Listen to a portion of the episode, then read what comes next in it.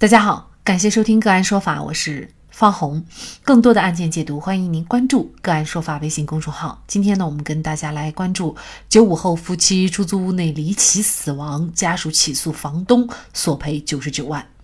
据红星新闻报道，上海宝山区九五后夫妻出租屋卫生间内离奇死亡，经调查是硫化氢中毒，马桶内硫化氢爆表，来源成谜。记者从死者家属和房东处了解到，女方家属诉房东生命权纠纷案由上海市宝山区人民法院于一月四号下午开庭审理。据此前报道，二零一九年八月十一号下午两点四十分左右，二十四岁的曹道军和其二十三岁的妻子江彩凤被发现昏迷在上海市宝山区杨行镇某小区的出租屋卫生间内，经抢救无效。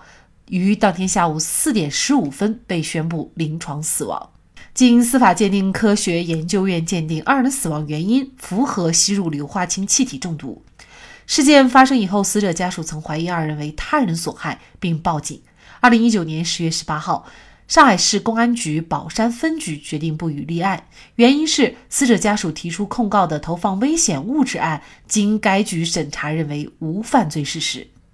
据了解，硫化氢为无色窒息性气体，浓度低时有臭鸡蛋味儿，浓度高时由于嗅觉神经被麻痹而气味消失。极重度中毒表现为吸入一到两口就突然倒地，瞬间停止呼吸，即电击样死亡。相关人士介绍，硫化氢质量比空气重，常集中在通风不好的下水道底部、污水井底部、化粪池等，但通常不至于中毒。用硫酸等清洗剂去冲洗马桶，遇到铁质管道和管道内的其他物质也会产生硫化氢，但高浓度的硫化氢应该是有大量的反应物。记者从死者家属处获悉，家属以生命权纠纷为由，请求法院判令房东胡某赔偿包括死亡补偿金、丧葬费等各项损失，一共是九十九万多元。死者家属的起诉理由是，家属从公安消防支队工作人员处了解到，案发时当按下涉案房屋内马桶的放水开关后，硫化氢迅速爆表，但对整个单元进行检测后，仅在涉案房屋和其楼下房屋检测出了硫化氢。二零一九年十一月五号，上海宝山区成立由消防、房管、公安等部门组成的联合调查组，对本案进行调查。调查结果认为，硫化氢的来源由以下四个因素综合造成：一、酸性雨水造成；二、台风搅动造成；三、居民因冲洗马桶造成；四、事故马桶由于水封较低存在缺陷。家属委托的律师认为，导致死者死亡的根本原因还在于涉案房屋马桶存在水封较低的缺陷，才导致毒气外泄造成死亡。事发前，租客曾就涉案房屋马桶过于陈旧、水封存在问题向房东反映过，但是很遗憾，房东置之不理，并没有及时进行维修，从而导致本案悲剧发生。死者家属认为，胡某作为出租人，向他人出租房屋时，应确保房屋处于安全使用状态，同时应该对出租的房屋设备负有维护、修缮、管理其适用于居住使用的责任。因为该马桶存在缺陷，才导致了悲剧的发生，而这个马桶又是房东胡某安装，应该承担侵权责任。而房东胡某则告诉记者，他也是受害者。这个案件的争议点在于毒气硫化氢从何而来。我们老街坊在这里住了二十多年，都还好好的，以前从来没有出现过这种情况。死者生前做干货奶茶生意，或许是他们在房间内放置了什么东西引发反应，是天灾还是人祸？现在就算是权威机构也查不出。小两口的死到底应该谁来担责？房东该担责吗？就这相关的法律问题，今天呢，我们就邀请北京畅信律师事务所合伙人、执行主任、中国法律年鉴二零二零年度侵权责任法优秀律师苏宁和我们一起来聊一下。苏律师您好啊，主持人好，大家好，大家好，嗯，好，非常感谢苏律师哈。那本案当中啊，呃，是不是只有证明这个硫化氢是马桶风水低导致的，在这种情况下，房东才会担责呢？我们可以看到呢，本案呢其实是一个非常典型的一个侵权责任的这样的一个民事案件啊，由侵权行为呢引发的侵权事故。那么就侵权责任来说的话呢，首先我们要想来确定这个问题的话，必须要厘清三个问题。首先来讲呢，是要有侵权行为的发生；其次呢，要有损害结果的产生；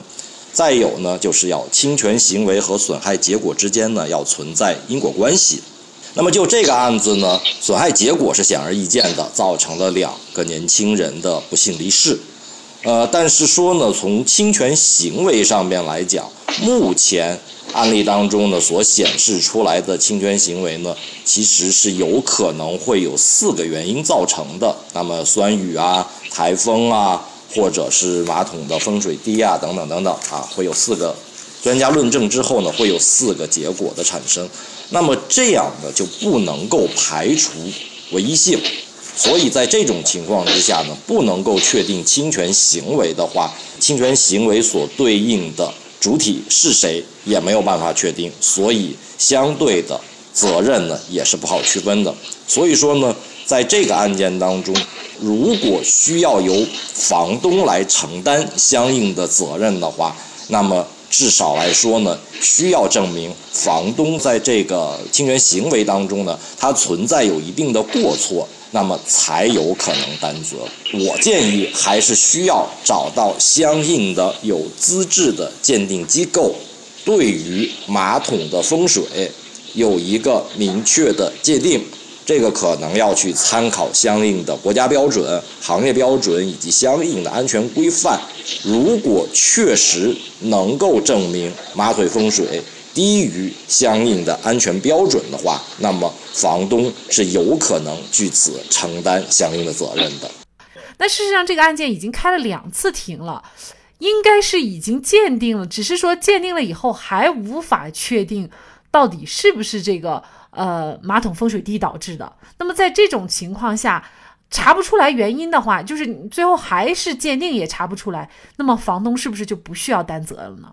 现在呢，就说到了一个民法的一个举证大原则的问题。那么从民法上面来讲，民事诉讼法律的话呢，谁主张谁举证，这是一个举证的基本原则。也就是说，如果原告诉房东要求房东承担责任的话，他一定有举证义务来证明这件事情房东存在责任。而这个案件当中的话呢，如果不能够查清楚硫化氢到底来源于哪儿，然后这个来源是不是有房东在从中有过错，那么如果不能够证明这一点的话，那我个人认为房东是很难去承担相应的责任的啊，这个法院基本上是很难据此认定的。不管你是，其实你不管是什么原因导致的，那你提供给我们租客的这个房子，你必须保证安全。作为租客来说，是无法预料，呃，这个马桶会是一个致命的元凶。那在这种情况下，是不是你就应该来承担没有尽到安全保障义务的责任？那么从这个角度，又该不该承担责任呢？不管是房东也好，或任何一家机构也好，他承担的安全保障义务呀。它都是一个有限的义务，而不是一个无限的义务。那么刚才其实主持人也提到了，我们作为租客本身，作为自然人来讲的话呢，我们是不可能预判到说一个马桶里边会产生出相应的有害气体，然后导致人身的伤亡。但其实作为房东来讲，他也是一个普通的自然人。租客不能够预预见到的一些损害或者预见到的一些危险，他作为房东来讲，一样不能够预见。你不能因为他本身是房东，你就让他去承担超出他能力范围的一些保证义务。房东对于安全保障义务体现在哪些呢？我个人认为，首先来讲，房东提供的房屋本身主体一定是没有安全隐患的。啊，那么它不属于危房的范畴。其次，它提供的各项使用的设备来讲呢，那么首先要能够正常的使用。其次呢，不具有安全隐患。那么什么是不具有安全隐患呢？一般来说，提供在房屋内的物品没有安全隐患，有出处、有来源，不属于三无产品。在这种情况之下。那么，我觉得房东的安全保障义务就已经尽到了。那么同时呢，租客在屋里边正常使用这些器物的时候、物品的时候呢，也应当去遵循相应的安全操作的规范。同时呢，到了一定年限的，该维修要维修，该保养要保养，因为房东。提供给你的是在交房那一刻，他就已经把这个使用的权限转交给租客了。那么租客在后期的使用过程当中，如果产生了什么相应的损害结果的话，也不能完全的就是说要由房东来承担相应的责任，那也要考虑租客本身在使用的过程当中呢有没有存在过错。对，所以他的这个所谓的安全保障义务呢，它仅仅是一个基本的保障义务，你不能够无限的引申，去要他承担过多过重的安保义务。显然，本案已经不仅仅是房东需不需要承担责任的问题，更重要的是硫化氢的来源问题。如果这个查不清，那么谁还敢住在这栋房子呢？房东本人也胆战心惊，房子左邻右舍也会人心惶惶。看来考验技术专家的时候到了。好，在这里再一次感谢北京畅信律师事务所合伙人、执行主任、中国法律年鉴二零二零年度侵权责任法优秀律师苏宁。更多的精彩案件解读，欢迎您继续关注我们“个案说法”的微信公众号。如果您有相关的法律问题，也可以添加幺五九七四八二七四六七的的微信号向我们进行咨询和交流。感谢您的收听，我们下期节目再见。